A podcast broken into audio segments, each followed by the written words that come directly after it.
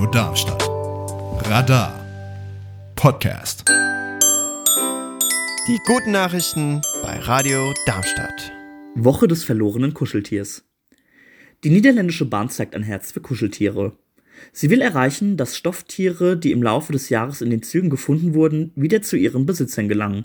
Das Unternehmen hat dazu die Woche des verlorenen Kuscheltiers ausgerufen und Fotos der Fundstücke in den sozialen Medien veröffentlicht. Insgesamt rund 100 Kuscheltiere wurden in diesem Jahr in den Abteilen gefunden. Zu den fünf häufigsten Gegenständen, die in niederländischen Zügen verloren wurden, gehören Schlüssel, Taschen, Koffer, Jacken, Kopfhörer und Geldbörsen.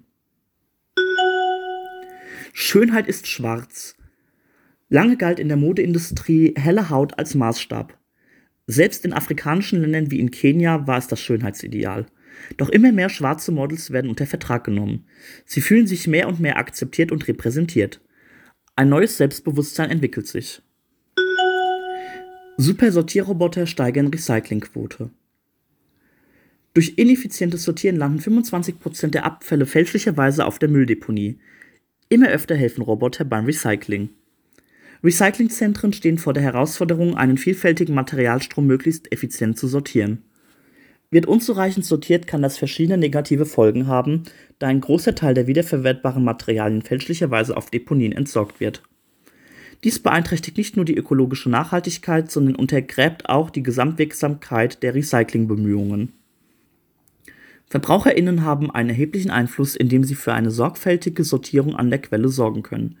Gleichzeitig können Recyclingzentren die Sortiereffizienz durch den Einsatz von künstlicher Intelligenz und Robotertechnik verbessern. Unternehmen wie AMP Robotics, Machinex, Recycleye und Everest Labs entwickeln zunehmend digitale Lösungen, die Recyclingzentren dabei helfen, Materialien genauer und effizienter zu sortieren. Everest Labs beispielsweise setzt 3D-Tiefenerkennungskameras an Recycling-Förderbändern ein. Die Kameras sind in der Lage, bis zu 200 Gegenstände in jedem Bild zu identifizieren.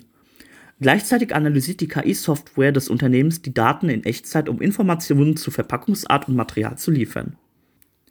In ähnlicher Weise haben sich AMP Robotics, Machinex und RecycleEye auf KI-gestützte Robotersysteme spezialisiert, die Wertstoffe präzise identifizieren und von gemischten Materialien trennen, wobei das maschinelle Lernen die Genauigkeit der Materialerkennung erhöht. Gemeinsam gestalten diese Unternehmen die Recycling-Landschaft neu, indem sie die Sortierung effizienter machen, die Verunreinigung reduzieren und die Gesamtrückgewinnung von Wertstoffen erhöhen. Church of England segnet erstmals gleichgeschlechtliche Paare. Nach langen Diskussionen hatte die Church of England Anfang des Jahres entschieden, die Segnung gleichgeschlechtlicher Paare zu erlauben. Unter den ersten Gesegneten waren nun auch zwei Mitarbeiterinnen der Kirche selbst.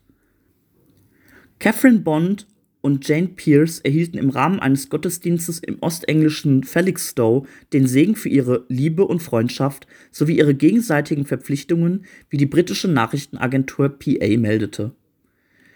Das zuständige Gremium, das sogenannte House of Bishops, hatte eine solche Segnung in eigenen Gottesdiensten erst vor wenigen Tagen erlaubt. Und auch wenn die Gottesdienste keine formellen Hochzeiten sind, Ringe, Konfetti und der Segen des Priesters sind nun erlaubt, wie die BBC berichtet. Die grundsätzliche Entscheidung, gleichgeschlechtliche Paare zu segnen und für deren Beziehung zu beten, war bereits im Februar gefallen. Mit einer Stimme Mehrheit wurde ein entsprechender Antrag damals von der Generalsynode, dem Kirchenparlament, angenommen. Dem waren langwierige Debatten vorausgegangen. Kritikern geht die Entscheidung nicht weit genug, sie fordern, dass gleichgeschlechtlichen Paaren auch der Zugang zu kirchlichen Trauungen erlaubt wird. Anderen gehen bereits die Segnungen zu weit. Die obersten Bischöfe Justin Welby und Stephen Cottrell schrieben nach der Entscheidung in einer gemeinsamen Stellungnahme, die Church of England werde erstmals öffentlich freudig und ohne Vorbehalte gleichgeschlechtliche Paare in der Kirche empfangen. Es sei ein langer Weg bis zu diesem Punkt gewesen. In ihrer Abstimmung hatte die Generalsynode anerkannt, dass die Kirche es lange versäumt habe, Angehörige sexueller Minderheiten willkommen zu heißen. Die Church of England ist Staatskirche in England, deren nominelles Oberhaupt König Charles III. ist. Sie ist Mutterkirche der weltweiten anglikanischen Gemeinschaft, die vor allem in den Ländern des Commonwealth vertreten ist und gilt nach der römisch-katholischen Kirche und der orthodoxen Kirche als drittgrößte Kirchengemeinschaft der Welt. Das waren die guten Nachrichten für diese Woche. Sprecher und Redaktion war Louis Stenger. Die guten Nachrichten sind Teil der Sendung Matratzenhorchdienst. Jeden Mittwoch 23 Uhr auf Radio Darmstadt. Mehr Informationen zum Sender finden Sie unter radiodarmstadt.de. Die guten Nachrichten sind eine Produktion von Radar e.V. Neue Folgen gibt es jeden Donnerstag überall, wo es Podcasts gibt.